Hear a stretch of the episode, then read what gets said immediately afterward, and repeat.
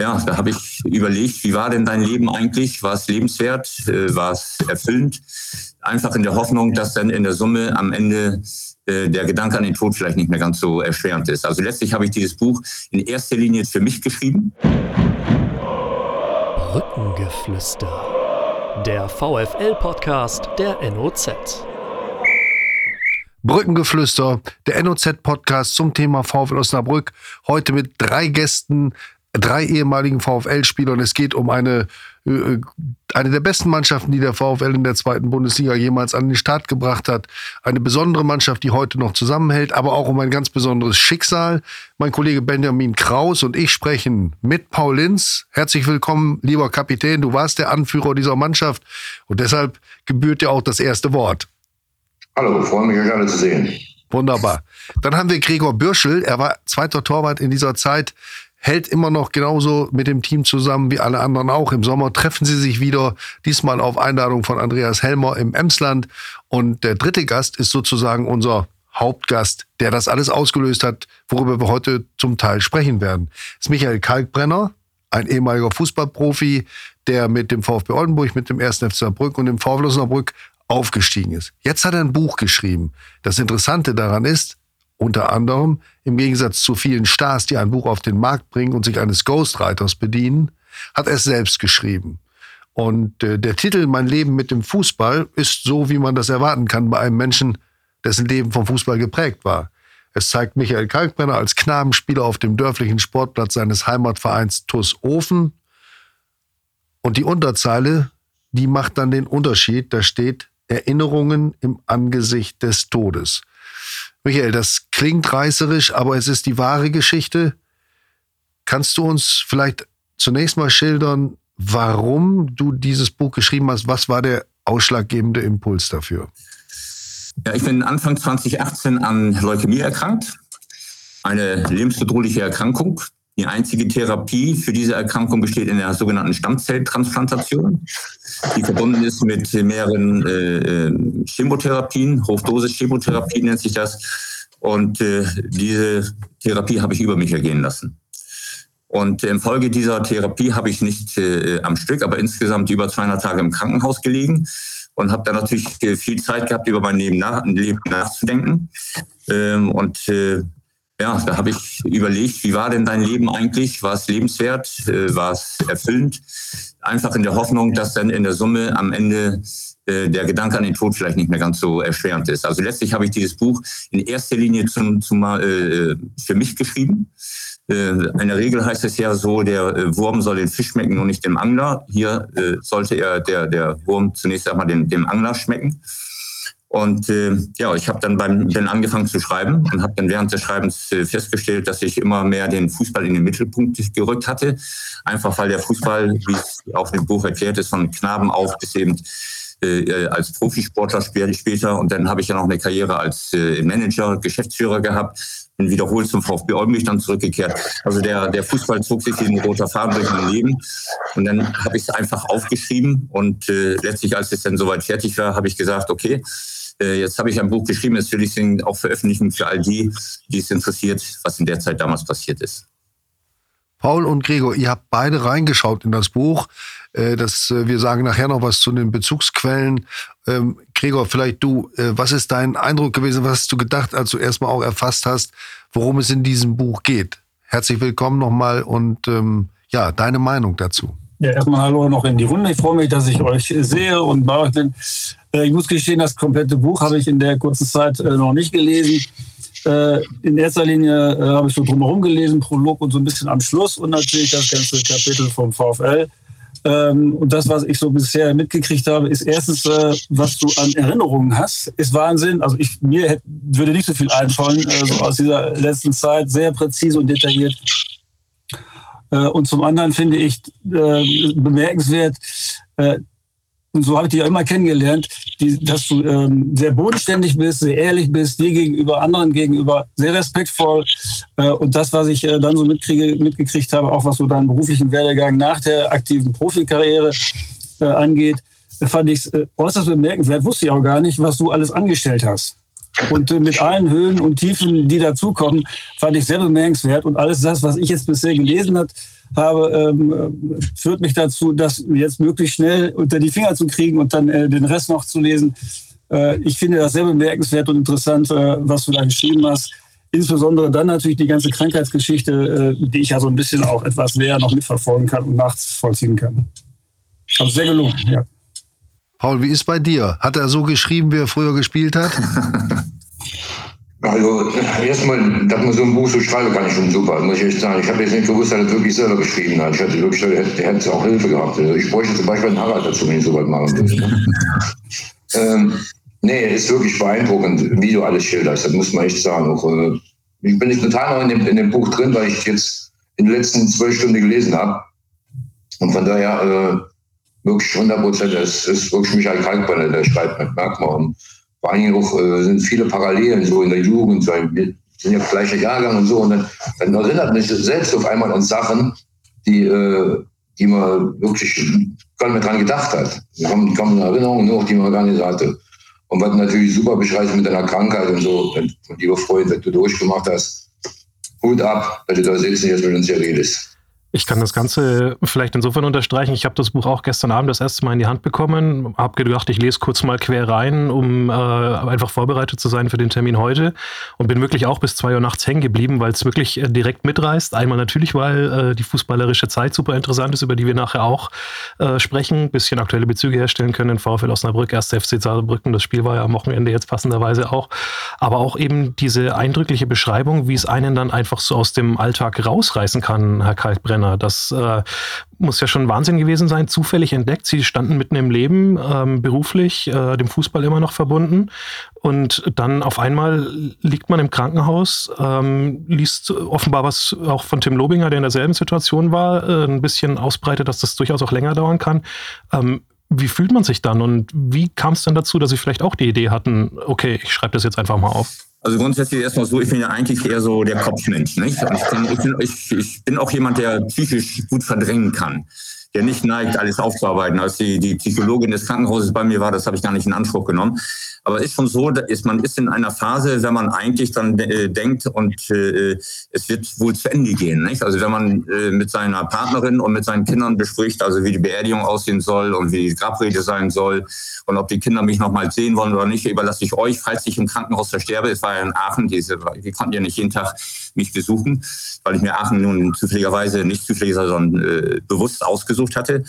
Und äh, ich beschreibe das auch so, dass nach der äh, äh, zweiten Chemo der Gedanke an Tod, an den Tod mich komplett äh, eingenommen hat. Ne? Dritten konnte ich es immer noch ein bisschen überspielen, meiner Frau natürlich äh, nicht und wollte ich auch nicht. Und mit ihr hatte ich eigentlich auch schon vereinbart, nach der ersten Chemo, ich mache nicht weiter und wir werden noch einen schönen Sommer haben. Ich bin beim Arzt gewesen, äh, gefragt, wie lange schaffst du mich denn noch da über Wasser zu halten? Nicht? Der sprach von einem Jahr. Allerdings ist auch nicht klar, ob man dieses ganze Jahr im, im Sommer in der Sonne verbringt, sondern wenn es einem schlechter geht, wird man einen Teil dieser Zeit auch noch wieder im Krankenhaus verbringen. Also da, ich hatte mit dem Thema der Therapie eigentlich schon abgeschlossen und da steckt man eigentlich sehr tief drin und beschäftigt sich sehr äh, mit dem Thema. Die Kinder sind zum, Beispiel, zum Glück ein bisschen älter schon äh, und äh, na klar, ist das trotzdem für ihn ein, ja, ein großes Problem, so muss man sagen. Aber für mich muss ich sagen, man, man beschäftigt sich zu einem Zeitpunkt sehr mit dem Tod dass ich da heute sagen muss, ich bin da jetzt einmal so durch gewesen. Ich lag ja dann später nochmal ein zweites Mal als Nachfolge oder als äh, Ergebnis dieser Therapie im Krankenhaus und war dann wieder in dieser Situation, wo ich dann nach vier Wochen gesagt habe, hier kommst du nicht mehr raus. Und das sind schon Situationen, die, die, die richtig ins Eingemachte gehen. Auf der anderen Seite, wenn man da einmal richtig mit durch ist, dann kann einem auch nicht, nicht, nicht passieren. Also, äh, es ist auch so, dass in der Folge äh, so die, äh, das Langzeitüberleben eines äh, therapierten äh, äh, Leukämiepatienten ja so nicht das, äh, das ganz Große ist. Und ich kann da aber super mit leben heute. Ich, ich sage jetzt schon, das ist dreieinhalb Jahre, die Transplantation. Alleine die Zeit, die ich jetzt gewonnen habe, dass ich noch sehen konnte, wie meine Kinder so richtig in die Spur kommen und so weiter, das hat sich schon alleine alles gelohnt. Und ich bin in einer Situation, wo sehr viele, die transplantiert worden sind, nicht sind, dass ich eben äh, wenig Einschränkungen heute habe. Ja, ich kann, ich bin jeden Tag im Fitnesscenter, ich kann Golf spielen, ich kann Mountainbike fahren, ich kann alles machen, was ich vorher auch machen konnte. Meine Tabletten muss ich nehmen, aber im Grunde genommen geht es mir heute relativ gut. Und zwar sage ich, äh, heute geht es mir so gut, wie ich, äh, als ich die Therapie abbrechen wollte, nicht für möglich gehalten hätte. dass es mir so gut gehen will. Also ich bin einer von denen, die, die es gut erwischt haben. Gregor, du hast, äh, das haben wir gestern im Vorgespräch kurz, äh, hat sich das ergeben, hast das vielleicht auch nochmal mit einem ganz anderen Auge gelesen, denn du bist selbst auch an Leukämie erkrankt gewesen. Äh, ja, wobei ich das Glück hatte, dass ich äh, eine andere Form von Leukämie hatte. Da gibt es äh, vier unterschiedliche Formen und äh, meine Form ist eine chronische Verlaufsform gewesen, eine chronische myeloische Leukämie, die man medikamentös behandeln kann. die Diagnose war natürlich wie bei Michael auch, das war ein Hammer. Und entdeckt wurde das äh, bei meinem ähm, Urologen, der eine zu große Milz entdeckt hat. Und da habe ich gedacht, na gut, dann kriege ich Medikamente, wird die wieder klein und dann ist gut. Äh, war aber nicht so, sondern ich wurde dann überwiesen äh, zum Onkologen. Und äh, da hat man natürlich, das war so eine Woche dazwischen, äh, da habe ich mich natürlich auch ein bisschen schlau gelesen und da erst gemerkt, was mir passieren könnte. Und äh, dadurch, dass ich da noch keine klare Diagnose hatte, wusste ich auch nicht, was kommt. Und da gehen dir wirklich solche Gedanken durch den Kopf, die Michael gerade schon genannt hatte. Also nicht nur, dass man sich überlegt, wo will ich beerdigt werden, sondern was will ich alles noch machen und ich wollte doch noch gar nicht und man war ja voll im Saft. Und ich hatte keine besonderen Symptome. Im Nachhinein habe ich das eine oder andere festgestellt. Äh, aber das Glück war, dass ich nach der äh, erfolgten Diagnose sofort wusste, das ist nicht lebensbedrohend. Äh, ne, ich hatte eine ganz gute Prognose. Ich konnte, oder das Ganze konnte medikamentös behandelt werden durch so eine ähm, kurze oder geringe, ähm, harmlose Chemotherapie, die ich zu Hause machen konnte, vier Wochen. Und dann habe ich schon das äh, Medikament bekommen, was ich dann über Jahre hin äh, mitnehmen musste. Und mir ging es ganz schnell ganz gut. Und äh, äh, also mein äh, Onkologe und ich, äh, wenn ich äh, zu regelmäßigen Untersuchungen, die muss ich natürlich noch weitermachen, da bin dann unterhalten wir uns über alles Mögliche, nur nicht mehr über meine Blutwerte, die sind so stabil, und das auch nach vier Jahren schon, sodass ich nach, ich glaube, viereinhalb Jahren die Medikamente schon absetzen konnte. Dadurch waren dann die Untersuchungen noch ein bisschen äh, äh enger, engmaschiger, sodass da nichts riskiert wird. Und äh, mir geht's blendend. Also ich habe überhaupt keine Einschränkungen. Ich hatte auch das Glück, dass ich kaum Nebenwirkungen hatte. Äh, aber dieses Moment, diesen Moment äh, dieser Diagnose und dieses Schocks in so einem Alter wie wir mit 50 oder was, äh, ist ja noch kein Alter, oder 55, äh, das kann ich gut nachvollziehen. Und ich hatte eben äh, wahnsinnig Glück, dass ich diese ganzen Chemo- und Operationen oder Stammzellentransplantation nicht machen musste. Und als ich das von äh, Michael gelesen hatte, ging mir das, also ich musste wirklich äh, schlucken und schwer atmen, als ich das äh, gelesen oder erfahren hatte. Ich weiß natürlich auch, was es noch äh, so gibt und welche Fälle es gibt. Und äh, umso erfreulicher finde ich es, ähm, äh, dass du das Ganze geschafft hast äh, und mit, ähm, ja, mit einer entsprechenden positiven Einstellung. Anders geht das nämlich nicht. Also wenn man äh, dahin in sich hineinfrisst und äh, ähm, das Ganze, wie soll ich sagen, ähm, so eher in die depressive ähm, Seite aufnimmt, äh, dann hat man es wirklich schwer. Und dir ging es offensichtlich ähm, ähnlich, zumindest am Anfang. Ich hatte auch nicht die Phasen, äh, wo ich sagte, das wird schwierig, sondern ich konnte ja von vornherein sofort nach vorne gehen. Und da habe ich mir wirklich nur vorgenommen, so jetzt zeige ich es dieser scheiß Krankheit erst recht. Und ich will, und ich will noch gar nicht irgendwo anders hin. Ich will wieder arbeiten und äh, das kommt sicherlich dazu. Und ich glaube auch, dass diese Einstellung äh, auch einen Grund hat in der ganzen sportlichen Entwicklung, die man hat. Und die man, wo man sagt, ich gebe hier nicht auf. Paul, glaubst du das auch, dass, dass der Sport einen da so prägt und sagt, jetzt kämpfe ich zurück? Ich meine, wir sind, Michael, du und ich, wir sind ein Jahrgang 1956 und ich habe auch gedacht, man kriegt immer so ein bisschen auch Angst, wenn man solche Schicksale liest, weil man natürlich dann auch vor Augen geführt bekommt, dass es einen selbst treffen kann. Aber ihr Fußballer kommt ja noch aus einer Welt und aus einer Zeit, äh, in der ihr euch, naja, so ein bisschen für unverwundbar gehalten habt, weil ihr ja in Top-Zustand wart, bestens versorgt medizinisch. Aber habt ihr dieses Kämpfergehen, dann kann man das so übertragen, deiner Meinung nach, Paul? Also ich glaube schon, dass wir wirklich meinen, uns kann nichts passieren. Also ich hatte auch, als ich den Tumor gekriegt habe, wie ich, ich kann keinen Tumor kriegen. Ne? Ich hatte auch einen Tumor in der Niere, ist aber alles wieder gut. Und jetzt nicht noch länger darauf einzugehen. Aber ähm, ja, ich glaube schon, dass es eine Rolle spielt. Ich glaube, dass dann Sport, Sport schon eine riesengroße Rolle spielt, weil siehst du auch bei, bei anderen äh, Sportlern. Ich war jetzt nicht der der Kämpfer auf dem Platz, so wie man sich die vorstellt. Aber sowas, sowas kann, ich, kann ich mir auch vorstellen. Wenn in so eine Situation kommt, dass man dann mit, natürlich hat man auch mal Tiefen, aber ich glaube, da kriegt man immer wieder den Schwung. Weil ist ja wie im Sport ja auch, du verlierst mal, dann denkst du, das ist alles scheiße, bringt nichts mehr dir und dann wachst du morgens wieder auf und so, jetzt weiter. Und glaube ich, hat Michael, glaube ich, auch sehr viel geholfen. Ja gut, das geht in beide Richtungen. Das eine ist, man hält sich zwar nicht für unverwundbar, aber man hat ein Leben geführt auf der Überholspur, man war immer äh, gut drauf, man war sportlich, man war aktiv. Und wenn einen die Diagnose dann so erreicht, dann haust du einen erstmal richtig um. Aber auf der anderen Seite, wenn man dann die Erkrankung annimmt, dann wird man tatsächlich zum Kämpfer, wie man es gelernt hat, auf dem Platz oder im Training oder wie man als Sportler gelebt hat. Nicht? Dann, dann, dann packt man den Hörnern, den Stier bei den Hörnern. Nicht? Also ich, bei mir war das ja so, ich hätte das wirklich, ich habe das richtig ernst genommen. Ne? Das ist ein Tumor, der muss man wegmachen. Ne?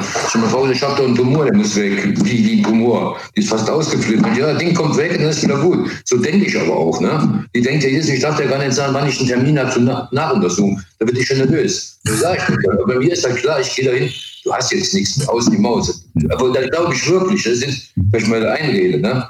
Ich hatte auch wohl das gar nicht glauben, wie der gesagt hat, hast du einen Tumor da.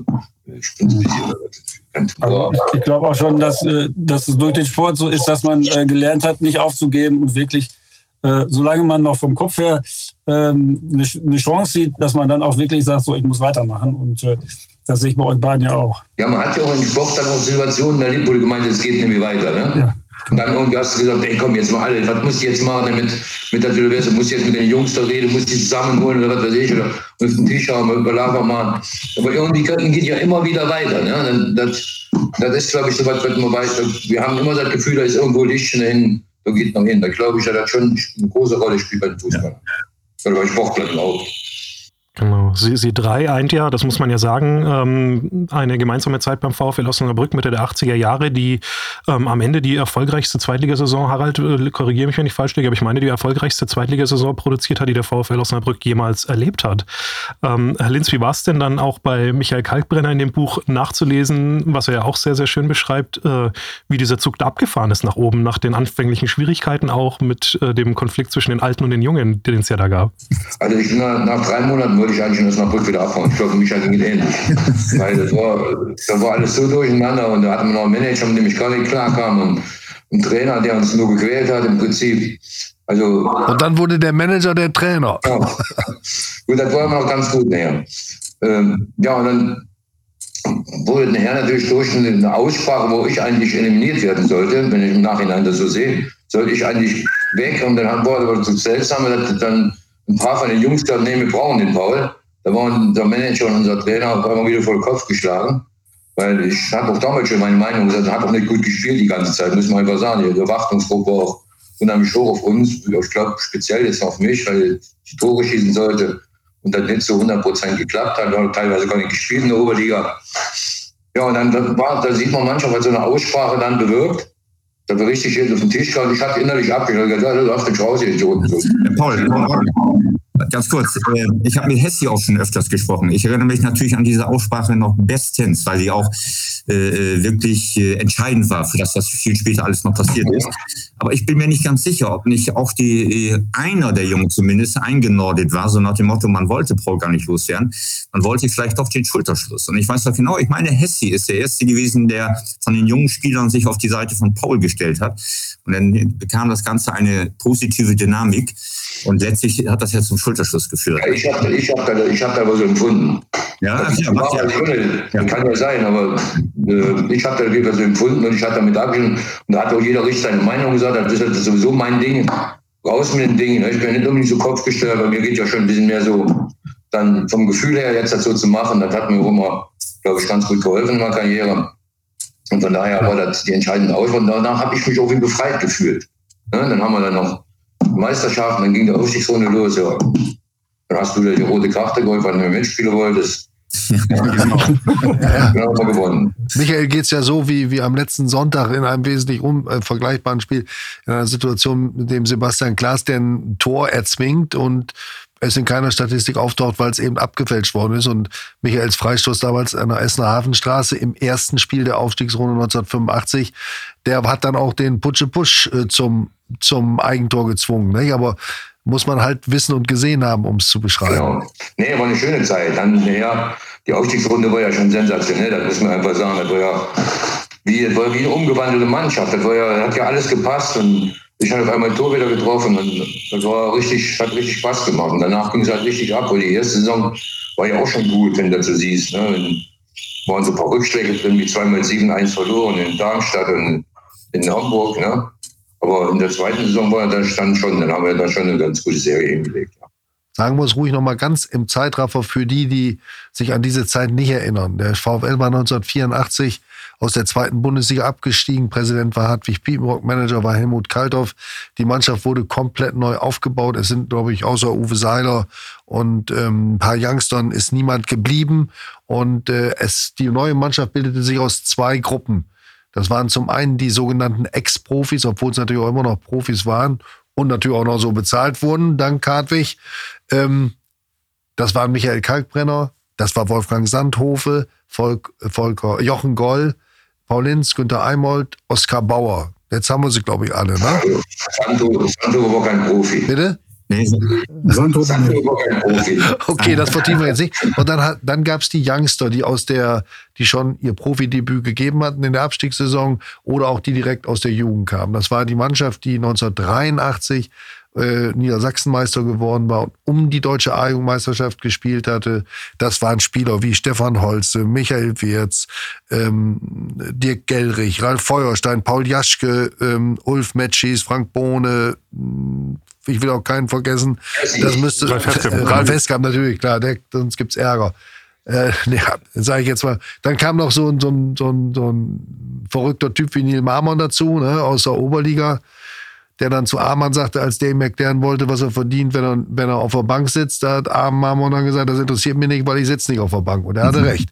Gut. Und diese beiden äh, Teile der Mannschaft, die muss, brauchten eben ihre Zeit, um zusammenzuwachsen. Ähm, ja, und Zumal die Profis, wie ich äh, gelernt habe in dem Buch, ja erst gar nicht spielen durften. Ja. Ja. Kalkbrenner, Ja. aber Kalkbrenner, Herr Linz, wie ist denn das? Da wechselt man irgendwo hin, dann wurde man damals reamateurisiert. Ähm, für mich komplett neu. Also äh, irgendwie, das gab es im Fußball dann nach 1990 nicht mehr. Und dann guckt man dazu, wie die anderen spielen. Das ist ja seltsam. Also es, es war so, dass bis auf vier Spieler die gesamte Mannschaft neu aufgestellt wurde und man wollte zwingend wieder aufsteigen. Das war Voraussetzung.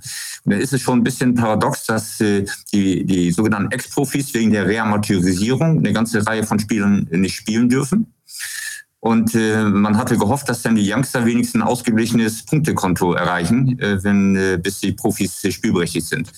Dann kam als erstes, äh, dass die Mannschaft mit 7-2 Punkte, glaube ich, äh, gestartet ist, haben tollen Fußball gespielt, die Youngster. Und dann waren die Profis das erste Mal spielberechtigt zum Pokalspiel. Und da waren sie eher berechtigt als für Punktspiele.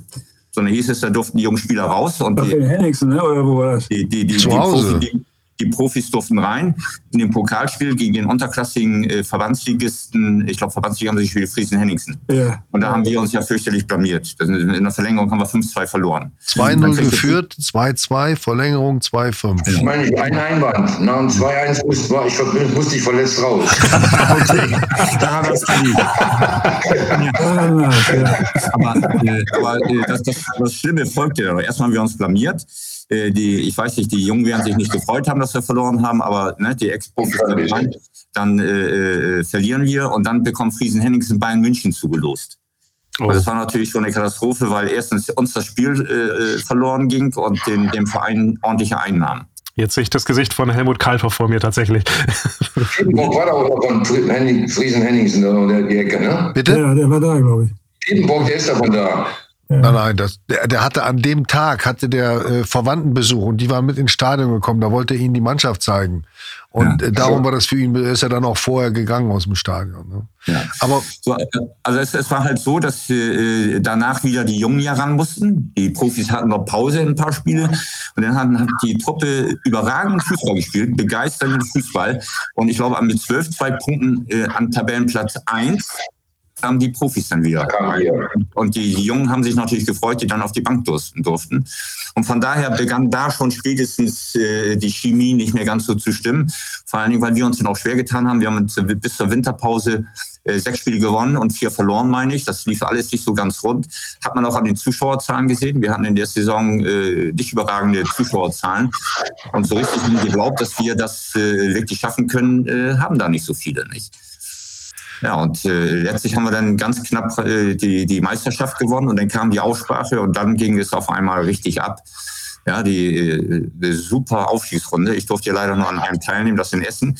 So, und dann habe ich draußen gesessen und dann habe ich den Unterschied gemerkt, wenn das Haus voll ist und da eine Stimmung herrscht, die Energie rüberkommt und man fliegt über oder ja, fliegt über den Platz als Spieler. Ja, man genießt das einfach. Und ich habe draußen gesessen und habe wirklich äh, Schmerzen gelitten, da nur zugucken zu können. Und ich habe das als reinen Stress empfunden. Ja, mhm. damit mit Fliegen und Dopamin und auf dem Platz war da nicht viel. Ne?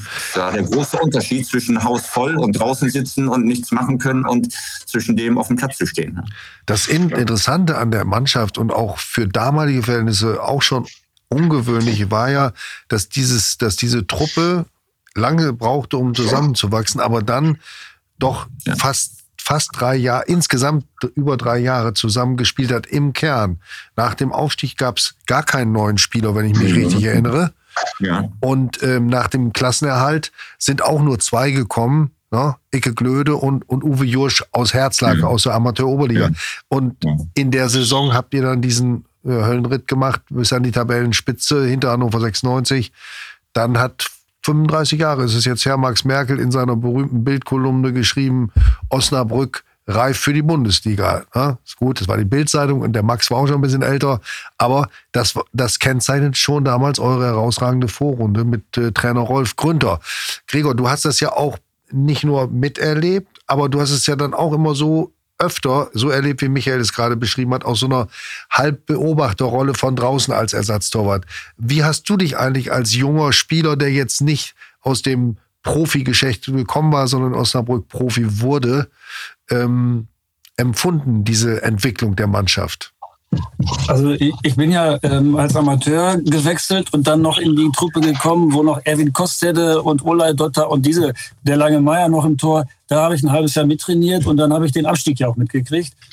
Und äh, wenn ich das mit der Entwicklung der Mannschaft vergleiche, über die wir jetzt sprechen, dann habe ich mich viel mehr zugehörig gefühlt, viel mehr akzeptiert äh, natürlich gehören da immer zwei Seiten dazu, aber die Typen, die da waren, äh, ne? angefangen von den jungen Spielern, da war ich ja zum Teil auch äh, schon älter, ne? ich bin 20, 22 oder sowas da gewesen, aber als dann auch der, äh, ähm, ich weiß noch genau, als eben Rüd äh, äh, zum Trainingslager kam und die Profis oder die Ex-Profis da kamen und Bundesliga und weiß ich, Werder Bremen und sonst irgendwas, da habe ich schon gedacht, na, bin ich mal gespannt, wie die drauf sind, denn das, was ich in, äh, in, in meiner Anfangsphase erlebt habe, war sehr viel Arroganz, die auf dem Platz rumlief.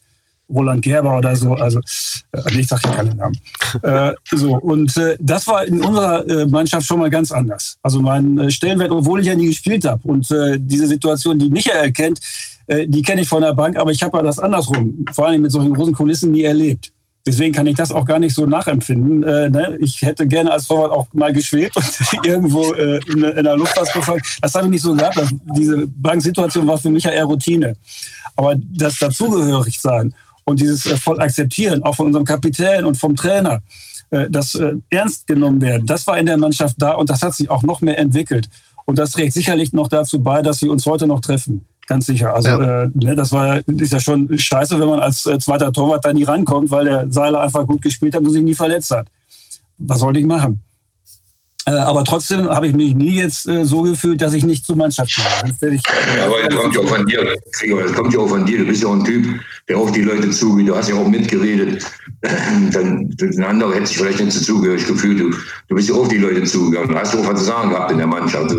Bist ja kein dummer Jung gewesen. Du hört ja auch mit jedem zu, aber du warst ja auch ein, warst ja auch ein Typ.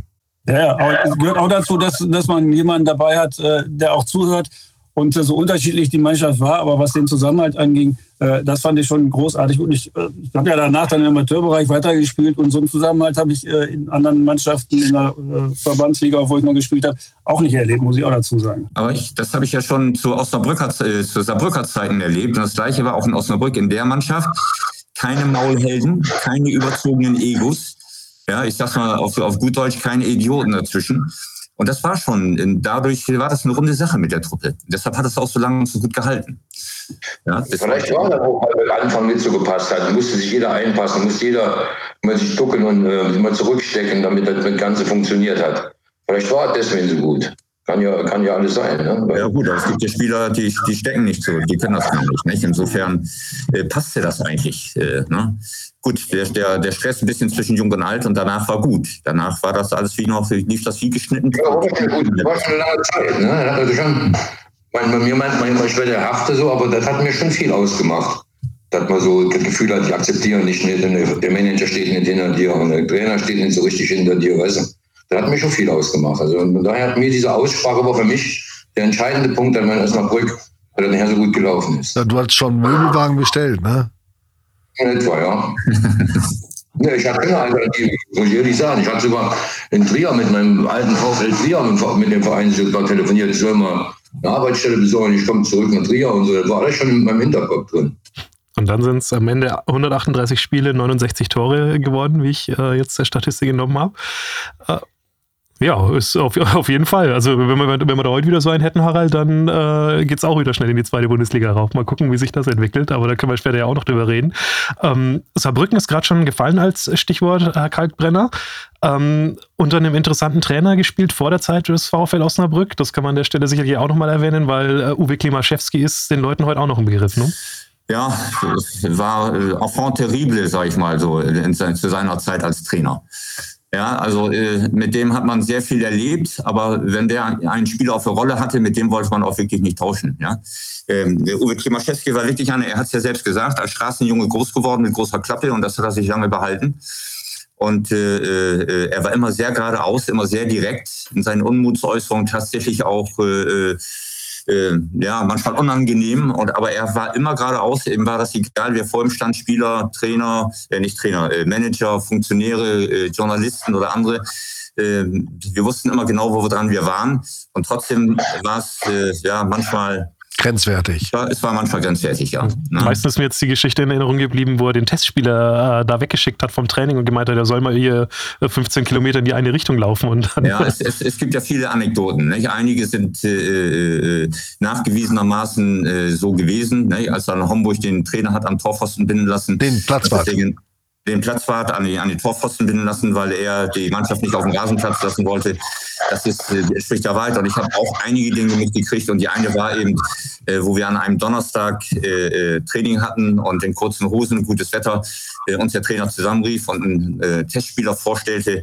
Und er sprach davon, heute ist Konditionen angesagt, wo wir uns schon alle angeguckt haben, kann ja nicht sein.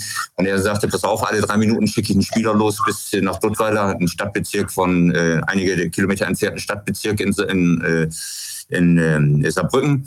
Und da du Testspieler als erstes äh, losrennst, bitte aus dem Stadion und lass dich nicht einholen. In drei Minuten schicke ich den nächsten los. Am Ende werden alle Spieler abgeholt. Und der schoss aus dem Stadion raus, um sich nicht einholen zu lassen. Und wir machen ganz normales Training. Und als wir dann nach dem Training äh, äh, äh geduscht und mit unseren PKWs uns auf den Weg machten zu einem Essen, wo der Sponsor uns eingeladen hatte, stand der arme Kerl in Duttweiler da oben auf der Brücke und schaute auf die Autobahn, auf die Stadtautobahn. Und Ernst Haser ist zurückgefahren, hat ihn abgeholt und wieder Mannschaftskapitän, ne? Mhm. Der Mannschaftskapitän. Und äh, ähm, ja, das ist eine dieser legendären Geschichten, die ich selber miterlebt habe. Da gab es noch einige andere, die möchte ich gar nicht erzählen. Aber äh, ja, dafür war Thema gut. Ich weiß auch nicht, was, was ihn geritten hat, das immer so zu machen. Ähm, da gibt es einige Geschichten, auch einige schlimme Geschichten, das ist so. Äh, es, war, es war nicht immer angenehm mit ihm, aber man wusste eben, woran man war. Ja, das war Vor- und Nachteil gleichzeitig. Lebt immer noch äh, in Homburg, geht auch ins Fitnessstudio. Wir haben nur ab und zu Kontakt. Ich hatte einen Draht zu ihm, weil ich seine Art auch mochte. Äh, er hatte natürlich auch einen eigenwilligen Humor und ähm, du hast aber recht, äh, manchmal hat er da Grenzen überschritten, aber das hat ihm ja nie was ausgemacht. Ne? Ich hatte mal ein Spiel, hatte mal ein Spiel hier mit der, so einer Promi-Mannschaft, haben wir gegen die gespielt hat. Ja, ich weiß nicht, was für eine Mannschaft der betreut hat. Da ich auf jeden Fall irgendwann bei einem Spiel, habe ich mal nachgesagt, haben die mit zwölf Leuten gespielt. Die ganze Spiel.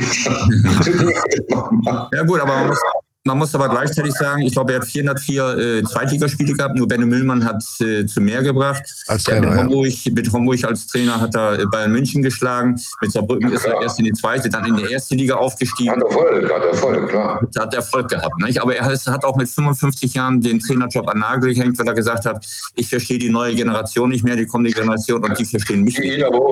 Und da hat er bereits mit 55 Jahren den Trainerjob an Nagel gehängt. Nicht? Das, das ist fast vergessen. Er hat damals noch mal Darmstadt 98 in der zweiten Bundesliga im Abstiegskampf übernommen. Da haben wir telefoniert und gesagt, ja, mal gucken und ich glaube wohl. Und dann machten die das erste Spiel, da klappte gar nichts. Dann ist er zum Training gegangen und hat gesagt, wisst ihr was, ihr packt das nicht, ich mache nicht weiter. War also nach fünf Tagen direkt wieder weg. Ohne Ansprüche und natürlich auf Gehalt. Aber die Darmstädter sind drin geblieben. Also hat er dann hinterher auch gesagt, die sind nur wegen mir drin geblieben, weil ich sie so gereizt habe. Das war auch Klima, ne? Aber mir fällt es auch gerade eine Geschichte ein, Saarbrücken und Osnabrück.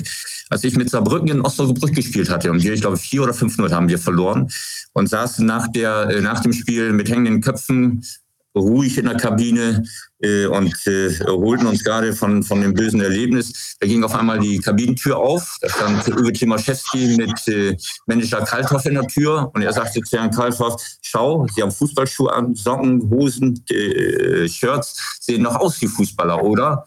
Ging die Tür wieder zu und war gut. Ja, das war eine, eine so eine Geschichte. Ne? Ja. Also, Gut, kommen wir nochmal zurück zu der Mannschaft, zu eurer Truppe, wie ihr es ja immer nennt. So heißt ja auch die WhatsApp-Gruppe, Aufstiegstruppe.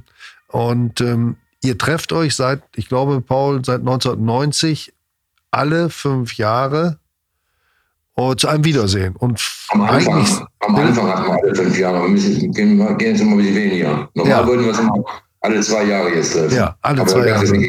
Ja. Aber es ist doch eigentlich, kennt ihr das von einer anderen Profimannschaft in Deutschland, die, die so regelmäßig sich über so eine lange Zeit äh, trifft? Nee, kenne ich eigentlich nicht. Keine Mannschaft, in der ich gespielt habe. Da ist man froh, wenn man zufällig mal einen trifft.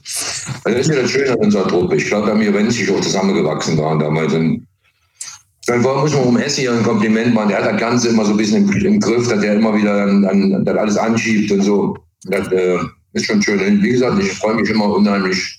Die Jungs waren ja schon bei mir in Trier. Ich eben nur überlegt, wie lange ist das her? Wann war das denn? 2016 oder 2015? Oder? In Trier war ich nicht dabei. Ja, aber es ist ja so, dass, dass es Mannschaften gibt, wo sich Spieler treffen, aber mit dieser großen Beteiligung, die wir haben, ja, ich will ja nicht sagen 100 Prozent, aber den kann der eine oder andere vielleicht nicht, aber es sind fast immer alle Spieler dabei. Das finde ich ja sensationell, nicht? Egal wo es ist und selbst wenn es in Trier ist, ja, wenn die meisten äh, hunderte von Kilometern fahren müssen. Das finde ich sensationell. Und das ist auch ein Zeichen dafür, wie gut sich die Truppe tatsächlich verstanden hat damals. Ja. Das alles ist auch Teil dieses Buches. Und ähm, ich sag mal, was mir am interessantesten erschien, vieles kannte ich aus der Osnabrücker Zeit, wenn man sich mal überlegt, und Paul, du hast das zu Beginn schon angesprochen, was ihr machen musstet, um in der dritten Liga, du in Wilhelmshaven, um dort Fuß zu fassen.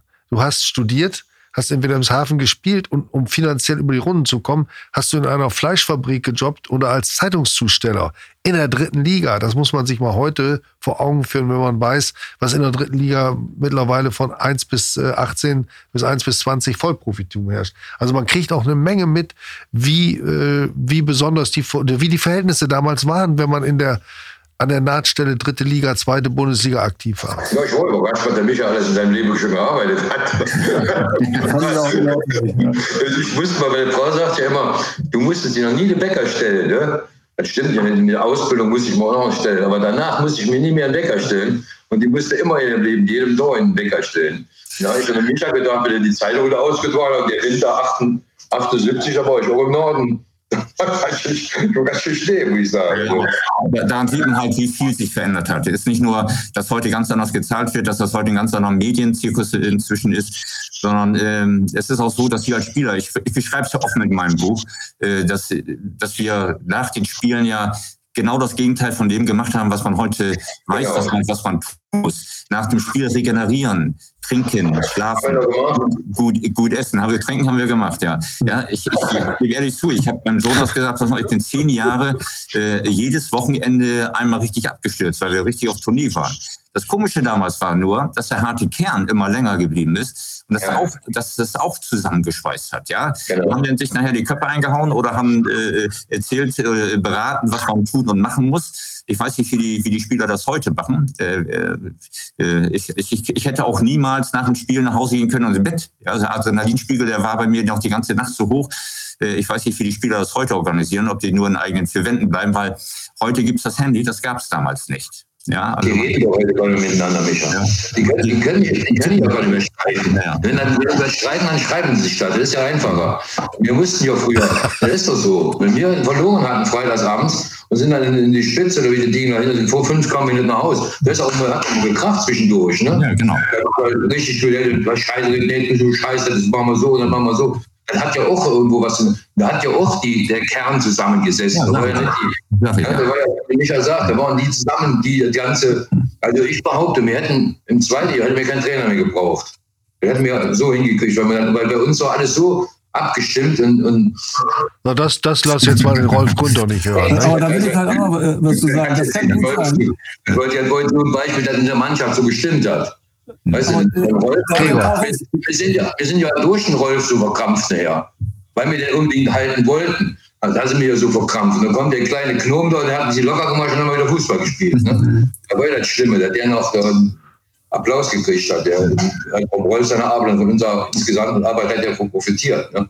Nur weil er ein bisschen gemacht hat. Also ich glaube auch, dass äh, die Mannschaft, wenn man das mit, mit dem heutigen Betreuerverhältnis vergleicht, wir waren ja mehr oder weniger unter uns. Wir hatten einen Trainer und ich weiß noch, als der Rolf Grunter gekommen ist, dann habe ich mich gefreut, endlich haben wir einen Co-Trainer, der macht doch mal Torwarttraining mit mir. Vorher hatten wir den Kali Rühl da, der hatte, weiß ich, 15 Bälle an die 16er Linie gelegt und dann, buff, oh, und dann hat er dreimal oder solche Durchgänge gemacht, das war's. Und dann war der Rolf Grünter da, der zumindest als Assistenztrainer auch mal mit uns Torhütern was gemacht hat. Das hat er dann nicht lange gemacht, weil er ein Cheftrainer war. Dann hatten wir wieder keinen. Dieser ganze Staff, der da heute äh, mit rumläuft, den hatten wir gar nicht. Das heißt, äh, wir wurden auch nicht so kontrolliert, wie das heute der Fall ist. Und äh, ich glaube, dass das, wenn, es, wenn die Chemie in der Mannschaft stimmt, das durchaus Vorteile bringt, wenn man sich auch, wir haben uns ja auch viel privat noch und an Zeit zumindest immer zwischendurch noch getroffen. Und das trägt natürlich zum Zusammenhalt bei, während diese Professionalisierung sachlich sicherlich Vorteile bringt. Aber was den Zusammenhalt in der Mannschaft angeht, und das ist ja immer wieder unser Thema, das stelle ich mir viel, viel schwieriger vor. Ja, ich sind die Leute wahrscheinlich ein bisschen mehr als ich AGs unterwegs heutzutage. Mhm. Ähm, spannend fand ich auch, äh, als ich das Buch gelesen habe, Herr Kalkbrenner, also Sie haben das dann auch beschrieben, Wechsel nach Osnabrück, Traditionsverein, super Stadion und, Harald, Achtung, jetzt kommt's, professionelle Trainingsbedingungen. Ähm, da war offensichtlich äh, der Zustand damals schon so erreicht, wie er heute erreicht war, oder wie war das damals, wie es trainiert worden? Das nicht, aber die, die, äh, der Verein hat ja eine Illushöhe äh, etwas äh, zu, bereitgestellt äh, was damals, die damalige Verhältnis schon relativ professionell äh, war, wie ich fand. Ne? Ich glaube, du meinst jetzt vor allem den Funktionstrakt, ne? Ja, aber da hast du in anderen Vereinen zu der Zeit auch keine besseren Plätze gehabt, aber das war, weil wir in Mannheim in Ludwigshafen trainiert haben, das war manchmal auch eine Sandwüste. Das war, früher war das so. Oder wenn ihr im Sportfeld dort trainiert habt. Du schreibst das so schön in deinem, in deinem Buch, in einem eigenen Stadion, da war auch scheiß Platz, oder? In Saarbrücken. Ja, aber trotzdem, im Ludwigspark, wo ich gespielt habe, war die schöne Tatanbahn drumherum. Ja. Auch wenn da 11.000 Zuschauer waren, war schon was anderes, als wenn in Saarbrücken, an der Bremer Brücke, in so einem reinen Fußballstadion, ja. die, die, die, die Zuschauer am Platz stehen. Nicht? Das ist schon eine andere Nummer, auch für einen Spieler. Aber ich habe es geliebt, am Freitagabend unter Flutlicht in dem Stadion. Ja, das, ich sage mal, ich sag mal unser Wohnzimmer. Ja. Wo Becker Wimbledon war das unser Wohnzimmer. In Wien saß am Freitagabend und ja. ist mal ein bisschen geregelt, der weiße Derby-Star, da können sie alle kommen. Ne?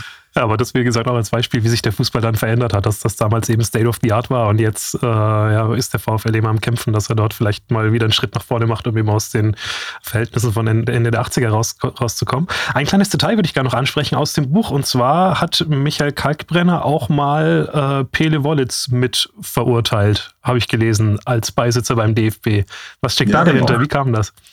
Ja, der, der VfL hat mich äh, als einen der Spieler benannt, die dafür in Frage kamen. Äh, und äh, da bin ich gefragt worden, Nettie vom DFB, ob ich da bereit wäre, den Beisitzer zu machen. Und äh, als Spieler hat man da sehr wenig Einfluss. Nicht? Also wenn ich an den äh, Kindermann damals noch denke, äh, ähm, das war der, der Kontrollausschussvorsitzende und Chefankläger genau, des DFB. Chefankläger des DFB. Aber äh, war sehr interessant und äh, da waren eben einige auch Bundesligaspieler, Nationalspieler dabei, wo ich entweder im schriftlichen Verfahren oder im, auch vor Ort äh, bei einer mündlichen Verhandlung äh, dabei gesessen habe und eben aufpassen sollte, dass möglichst da, äh, dass alles korrekt zugeht im Sinne des Spielers. Hm? Mhm. Und hat bei Wollitz auch geklappt? Also Details will ich jetzt nicht verraten, was in den, in den äh, Verhandlungen dort war, aber meistens sind die Spieler verknackt worden. Das war einfach. Ne? Also wenn sie schon anberaumt waren, waren angeklagt, dann kam meistens auch äh, äh eine Strafe bei raus. Und äh, ging es nur um die Höhe, nicht um die Anzahl der Spieler. Nicht? Wobei ich sage, ich hätte gerne auch bei meiner, bei meinem Verfahren dabei gesessen. Als ich in Essen vom Platz geflogen bin, hatte ich vier, hatte ich vier Spiele gekriegt und äh, da war die, die Aufstiegsrunde für mich gegessen. Zum Glück positiv aufgegangen. Nach dem Essener Spiel, nach dem Aufstieg, letztlich äh, gegen Essen zu Hause, war ich wieder spielberechtigt, wo es um nichts mehr ging. Und der Schiedsrichter kam noch aus Trier, Paul. Oft genug den Hund haben, ist übrigens gestorben, ne? Ist lebt nicht mehr. Aha. Aber den habe ich oft genug beschimpft am Golfplatz, weil er da alles gemacht hat. weil er vom Platz gestellt hat. Ja. Aber er erzählt immer von dem Spiel. Komischerweise erzählt er immer einen, mit Sachen, immer von dem Spiel erzählt. Immer erzählt, der Paul kam immer zu mir und sagt, Mensch, wach ab, geht hier um unsere Existenz, pfeif endlich ab. er hat so lange Spiele. Da hat er jedes Mal erzählt. übrigens ein unterhaltsamer Mensch. Er hat immer einen Zettel im Portemonnaie mit Witzen, mit einem Stichwort, will er nur Witze erzählen. Ja gut, aber das ist ein Spiel, da waren immerhin sechs gelbe Karten und vier Zeitstrafen, glaube ich. Ne? Da ging's, ja. Ja. Das steht tatsächlich fast alles auch in dem Buch. Und dass Michael Kalkbrenner mit dabei war, als die und Paul Linz ja auch, als die VDV gegründet wurde von Paul, deinem alten Kumpel Benno Möhlmann. Ja, ich war bei der ersten Sitzung mit dabei, als Einsatz ja. Kapitän, ja. Und äh, dann natürlich noch viele andere Sachen, auch aus der Oldenburger Zeit, wo Michael ja drei oder viermal, ich habe am Ende den Überblick verloren, als Manager oder Geschäftsführer angetreten ist. Ist, nochmal noch in, die, in die zweite Bundesliga aufgestiegen, hat sich mit Hubert Hüring ja überworfen, kann man sagen. Und also ist viel drin, viel dran, aber diese Rahmenhandlung, äh, diese Krankheit, die das ausgelöst hat, diesen Prozess, das Buch zu schreiben, die spielt auch eine wesentliche Rolle und macht das Buch dadurch auch für mich zu einem echten Leseerlebnis. Ich weiß nicht, wieso der mich nicht als Trainer geholt hat, weil er so oft Manager war. ja, du, wärst zu teuer gewesen, Paul. Wahrscheinlich. Das halte ich allerdings nicht für ausgeschlossen. ich schon. Jetzt schildern wir eben noch, so viel Zeit muss sein, Benny. Du hast auch vielleicht geguckt, was für ein Verlag ist das. Das ist kein Verlag. Sieht aus wie ein echtes Buch, ist auch eins. Ist ein Book on Demand. Schilder doch mal eben für alle, die das noch nicht kennen, wie das gelaufen ist. Man schreibt ein Buch, äh, äh, wendet sich an den Verlag. Letztlich ist es ganz einfach. Man macht eine fertige äh, Datei, PDF-Datei fertig, lädt die hoch, lädt, lädt das Cover hoch, das fertige Cover und gibt das Ganze dann frei. Man kriegt einen Probedruck, sagt, man ist einverstanden damit und dann wird es gedruckt. Und es ist so, dass im, äh, im Buchhandel es ja so läuft, im, im, stationären Buchhandel kann man es bestellen. Dann wird der Großhändler äh, angefragt. Der Großhändler muss es sich vom Verlag holen und es ist bei Book on Demand so, dass sobald ein äh, Buch bestellt ist, wird es praktisch gedruckt. Also das heißt Book on Demand, so erklärt, ja. Druck auf Anforderung. Also das heißt, genau. es sind, es liegen nicht irgendwo stapelweise Bücher ja. rum. Äh, genau. Du kannst aber auch selbst, glaube ich, den Vertrieb in die Hand nehmen und hast wahrscheinlich in Oldenburg auch die Bücher persönlich verteilt. Nein, hätte ich machen können, bin ich auch angefragt worden, aber in Oldenburg liegen die in den äh, im stationären Handel sind die ausgelegt die Bücher, die haben sich also ein paar äh, schicken lassen, die kann man da so kaufen, ansonsten muss man sie stellen. Man kriegt sie allerdings auch bei Amazon und äh, und bei Book on Demand selber im Buchshop. Das ist der kürzeste Weg, wenn ja. man direkt bei Book on Demand bestellt äh, im Buchshop, dann äh, ist, liegt das liegt die Bestellung ja dort sofort vor und dann geht es zu Druck und wird ja. äh, geliefert. Wie sind die ersten Resonanzen? Ja, ich bin ein bisschen überrascht. Äh, erstmal muss ich das erstmal rumsprechen. Es dauert, bis die Bücher dann da sind. Dann müssen sie gelesen werden oder muss sie rumgesprochen werden. Aber ich habe so viel positives Feedback, da bin ich selber ein bisschen überrascht von, muss ich ganz ehrlich sagen. Ja, ich, das ist mein erstes Buch, was ich je geschrieben habe. Äh, hat ein bisschen gedauert. Am Anfang äh, habe ich mir mehr Zeit gelassen. Nachher wollte ich es dann auch fertig haben und habe dann mehr Gas gegeben. Aber es hat eine unglaublich positive Resonanz äh, auf dieses Buch gegeben. Vielleicht noch nicht in den Zahlen nachzulesen, aber in den persönlichen Rückmeldungen. Äh, äh, eine sehr positive Resonanz.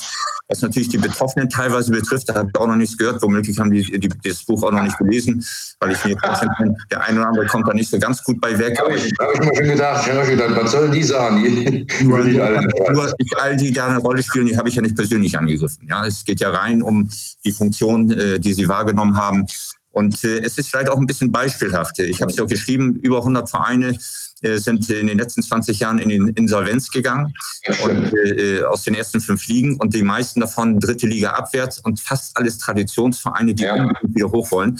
Und vielleicht ist es ein bisschen beispielhaft, wie ich das in dem Buch erkläre, wie es wohl möglich in vielen Vereinen so ein bisschen zu. Genau so es. Genau ja, und äh, äh, das größte Problem, was ich sehe im Verein, das ist die Konstanz der handelnden Personen. Wenn da ständig ein Kommen und Gehen ist bei den Trainern sowieso, bei den sportlich sogenannten sportlichen Leitern, im Vorstand, Aufsichtsrat, dann fehlt traditionell in den, in den Vorständen die Marketingkompetenz, in den Aufsichtsräten die sportliche Kompetenz. Und das ist für viele Vereine ein ganz großes Problem. Michael Kalkbrenner, mein Leben mit dem Fußball, Erinnerungen im Angesicht des Todes. Nochmal für alle Zuhörer, falls Sie Lust haben, äh, eben auch zu bestellen. Wir können, wie gesagt, sagen, es lohnt sich. Herr Kalkbrenner, ähm, verfolgen Sie denn eigentlich dann noch so ein Spiel wie am Samstag jetzt, äh, VfL Osnabrück gegen den ersten FC Saarbrücken? Äh, kriegen Sie das mit? Ja klar, ich, das, ich, ich, kam ja, ich war ja im Stadion, ich kam ja leider nicht rein, sonst hätte ich es gerne gesehen. Hm, Aber ich habe schon mal ne? gesagt, ja. es, es, ist einfach so, äh, ich, ich, würde wundern, wenn jemand, der mal Profi gewesen ist, äh, äh, seine äh, ehemaligen Vereine nicht beobachten würde. Das, das würde mich echt überraschen. Mhm. Ja, natürlich verfolgt man das, was da so los ist, nicht? wie die Tabellenstände sind oder ob es Unruhe in den Vereinen gibt. Dann ruhig Frage in die Runde abschließend noch. Wie ist der Eindruck vom aktuellen VfL Osnabrück und äh, wie sind die Chancen im Aufstiegsrennen? Ja, sieht ja ganz gut aus. Das, ist ja heute, das Problem ist ja heute, dass du die Spieler ja gar nicht mehr kennst. Du, du kannst dich an die Namen gewöhnen, so schnell geht das ja heute. Ist ja keiner, so bleibt ja keiner mehr drei Jahre beim Verein. Ne? Gibt ja auch keinen Kern mehr in so einer Mannschaft, wo du sagst, diesen, dafür hat man persönlich nicht so, aber natürlich guckt man immer, wie die gespielt haben. Bei mir ist halt wirklich so, ich habe ja auch ein paar Vereine, aber Osnabrück ist wirklich nicht so, der Herzensverein von mir ist schon Osnabrück. Und natürlich auch Eintracht wo ich jetzt trainiert habe, klar. Aber so von meiner Profistation ist schon Osnabrück. Ich sage ja immer, ich bin auch schon mal in die erste Liga aufgestiegen. Weil die zweite Liga war auch viel wichtiger. Ne? Dann war vom, vom, vom meinem persönlichen Werdegang auch viel wichtiger, weil da, da wäre fast Ende gewesen. Micha, bei uns wäre ja wahrscheinlich Karriere irgendwo im Sande verlaufen. Ne? In der Oberliga auf einmal nicht mehr spielst oder äh, keinen Verein mehr hast. Von daher ist Osnabrück schon das mein Verein, der mir so am meisten durch also das kann ich ja nur bestätigen. Osnabrück war ja mein einziger Profiverein. Natürlich gucke ich da genau hin und äh, freue mich natürlich über jeden Sieg, den die einfahren. Und äh, im Moment schätze ich das so ein, dass sie eine dicke Chance haben, mitzumischen. Aber die dritte Liga ist ja schon seit Jahren sehr ausgeglichen. Und da ist ja von Platz äh, 10 bis äh, 2, ich glaube, Magdeburg ist durch, äh, noch alles möglich. Und äh, da freut es mich natürlich immer. Und äh, ich hänge auch nach wie vor noch mit Herzblut dran, auch wenn ich keinen mehr kenne. Aber allein der Verein und die Bremer Brücke, auch wenn sie sich etwas verändert hat, äh, ist was Besonderes für mich. Und deswegen bin ich natürlich immer dabei. Das äh, sehe ich genauso wie Michael. Ja. Ich, ich, selbst hatte das Glück, mit drei Vereinen aufgestiegen zu sein. Ich sage auch immer, der eine Aufstieg war oder das, die, die, die Zeiten in den drei Vereinen waren alle ähnlich und alle schon fast berauschend, sage ich mal. Ja, wenn man dort aufsteht, steigt in dieser Art und Weise äh, mit der Kulisse und äh, äh, da sage ich jetzt immer gleich. Aber als der Brücken in Osnabrück gespielt hat beispielsweise, habe ich mich dabei erwischt, dass ich mich dann hinterher tierisch gefreut habe, dass Osnabrück gewonnen hat. Nicht? Also äh, ich, ich sage zwar, ist alles gleich und ähnlich und so, aber das war tatsächlich so. Ja. Nicht? Es sind immerhin äh, vier Jahre oder fast vier Jahre gewesen, die ich in, in Osnabrück war. In Saarbrücken war ich zwei Jahre, in, vier, in Oldenburg war ich auch nur vier Jahre. So, das, Oldenburg, Heimatstadt, ist immer noch wieder was ganz anderes. Aber bei mir ist es auch so, dass äh, Osnabrück äh, äh, eine super Zeit war, muss ich einfach sagen. War wunderschön. Machen wir zum Abschluss vielleicht eine kleine persönliche Runde mit dem, was euch bevorsteht. Ihr habt ja noch was vor. Leben geht ja jetzt erst los, so ein bisschen.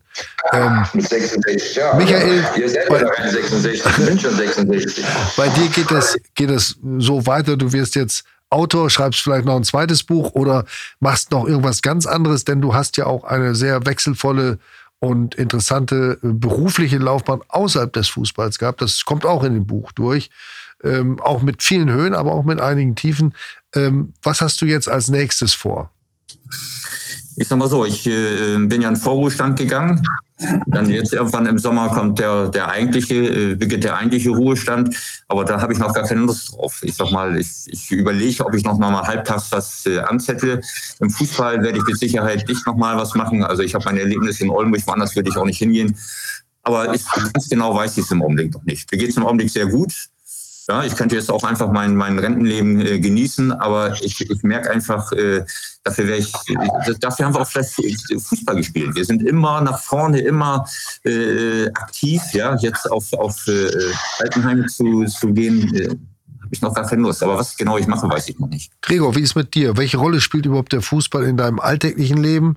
Du bist Lehrer und äh, ja, genau. ich bin äh, Sonderpädagoge Ja. Äh, und Diplom-Sportlehrer, das habe ich dann nach der Osnabrücker-Karriere gespielt in Köln. Äh, ja, bin fett drin in meinem Job nach wie vor. Äh, arbeite als Sonderpädagoge in der Inklusion, also im gemeinsamen Lernen am Gymnasium. Und wir versuchen da äh, Kinder mit sonderpädagogischem Beschützungsbedarf, mit Gymnasialschülern zusammen zu unterrichten, äh, was eine große Herausforderung ist äh, und meinen ganzen äh, Alltag und meine ganze Einsatzbereitschaft wirklich einfordert, weil mich das auch leidenschaftlich mit äh, beträgt. Und da sitze ich jetzt drin, bis ich äh, 67 und ein paar irgendwas bin. Ähm, und äh, was danach ist, weiß ich noch nicht, aber ich weiß mit Sicherheit, dass ich äh, nicht verrosten werde, sondern irgendwas werde ich machen. Äh, Im sportlichen Bereich hat sich das natürlich dadurch, dass ich zeitlich so ähm, eingefordert oder eingespannt bin, äh, nicht ergeben, äh, noch irgendwas mit Fußball zu machen. Ich habe ein bisschen Probleme im Knie. Also mir geht es nur darum, dass ich gesund und fit bleibe und mich viel bewege, draußen, drin, wo auch immer. Paul, du, du lädst Benjamin Kraus und mich ja bestimmt mal ein auf deine Fußball-Golf-Anlage. Da können wir dir mal zeigen, ja, was wir drauf haben. Bitte? Soll nicht Der kommt ja aber nicht. Natürlich kommen wir, natürlich. Ja, Nee, ich habe meine Fußballgruppe, aber bei mir muss man ja sehen, ich habe noch eine junge Familie. ja. Ja, ich habe eine Frau, die relativ jung ist. Ich habe noch eine Tochter von zehn Jahren und habe jetzt noch ein Pflegekind von vier Jahren. Also von daher braucht er mich nicht fragen, was ich noch machen soll. Ich habe nur. Das regelt sich von selber. Aber, alles aber deine Trainerkarriere hast du offiziell beendet. Ich meine, du warst ganz lange Trainer. Eingültig, eingültig nee, nichts mehr, gar nichts. Auch kein das Feuer ist aus. Oh. Hätte doch keinen Zweck, wenn ich jetzt was mache. Ich hätte nie gedacht, dass mal ausgeht, aber ich bin auch irgendwo froh, dass es aus ist. Hm. Ja, man muss ja auch den richtigen Moment finden, ne? Der Stress immer gestanden. Du hast ja, bist ja morgens wach geworden, hast an den Fußball gedacht, du bist eingeschlafen, hast dran gedacht. Das ist, ist, ist eine Beruhigung. Ich bin froh, dass ich meine Fußballgolfanlage habe, dass ich noch eine junge Familie habe. Wir sind ja am Umbauen. Ich baue jetzt noch einen Pool da draußen hin, dann können sie mich schnell mit dem Rollstuhl da reinfahren, wenn ich nur 95 bin. Und dann ist gut. Fußball-Golf auch Weltklasse. Aber, aber der Kapitän von eurer Truppe, der bleibst du. Weil den geht ja nicht weg. Ich kann mir ja keine aberkennen. Ich habe mich auch ordentlich verhalten. Gut. Benny, warst du zufrieden mit diesem Ausflug in die Vergangenheit? Überragend. Also ich habe viel gelernt äh, über den Fußball von damals und heute, vor allem damals, aber auch über das Leben. Äh, also super spannend in die Zeit äh, so entführt worden zu sein. Ähm, hat sich gelohnt. Gut, dann äh, denke ich, es war tatsächlich fast wieder ein XXL-Podcast mit 56,22. Jetzt sind wir nämlich beim Schluss. Paul Linz, Torjäger, Kapitän des VfL Osnabrück in den 80er Jahren, Trainer. Vielen Dank dir, lieber Paul. Ist immer ein Vergnügen, mit dir zu plaudern. Dankeschön. Und ähm, Michael Kalkbrenner, Autor eines Buches, das wir ausführlich vorgestellt haben, äh, Mein Leben mit dem Fußball. Ein bemerkenswertes Werk, vor allen Dingen selbst geschrieben und das kann sich alle mal sehen lassen. Ähm, Gregor Bürschel, vielen Dank für deinen virtuellen Besuch. Du warst einer der Spieler, die man nicht vergisst, auch wenn sie, wenn sie eben nicht diese Hauptrolle auf dem Platz gespielt haben. Auch das kannst du ruhig als Kompliment werden. Es war immer interessant, mit dir zu sprechen. Und ich glaube, auf irgendeiner der, der, der Treffen, ich meine in Bramsche, da haben wir sogar mal ein Doppelzimmer geteilt. Ist aber nichts passiert, ne? Ja, ja, herzlichen Dank nochmal. Bist du da eigentlich auch in der WhatsApp-Gruppe, Harald? Ja, aber das, ja, ja, natürlich, klar. Ich, schick- ich stelle immer alte Bilder rein. Und Helmut Kemme nicht zu vergessen, ne? Alles klar. Ja, da siehst du nur Linz, immer Linz. Sogar mit 17 Ja, oder 15 oder wie alt du da beim letzten Mal warst. Ja, Also. Vielen Dank nochmal in die Runde. Wir sehen uns äh, in, äh, in Meppen oder in, weiß nicht, wo macht Arne das? Ja, in der Nähe auf jeden Ja, Fall. in Meppen. Bedanke mich ganz herzlich für euren Besuch im virtuellen Podcast-Studio NOZ. Das war das Brückengeflüster. Das gibt's natürlich weiterhin jeden Dienstag, da wo es Podcasts gibt, auf noz.de. Ich empfehle außerdem den Besuch auf noz.de auch, um den Relaunch unserer Website äh, zu begutachten. Ist wunderbar geworden, sehr viel moderner, frischer und auch die Inhalte sind nach wie vor gut. Dazu gehört der Podcast. Das war ja das, Brücken, das war das Brückengeflüster, Benny. Wir sagen gemeinsam Tschüss und grüßen drei fröhliche und jung gebliebene Fußballer. So sieht Alles aus. klar. Vielen Dank für die Danke. Runde. Tschüss. Tschüss.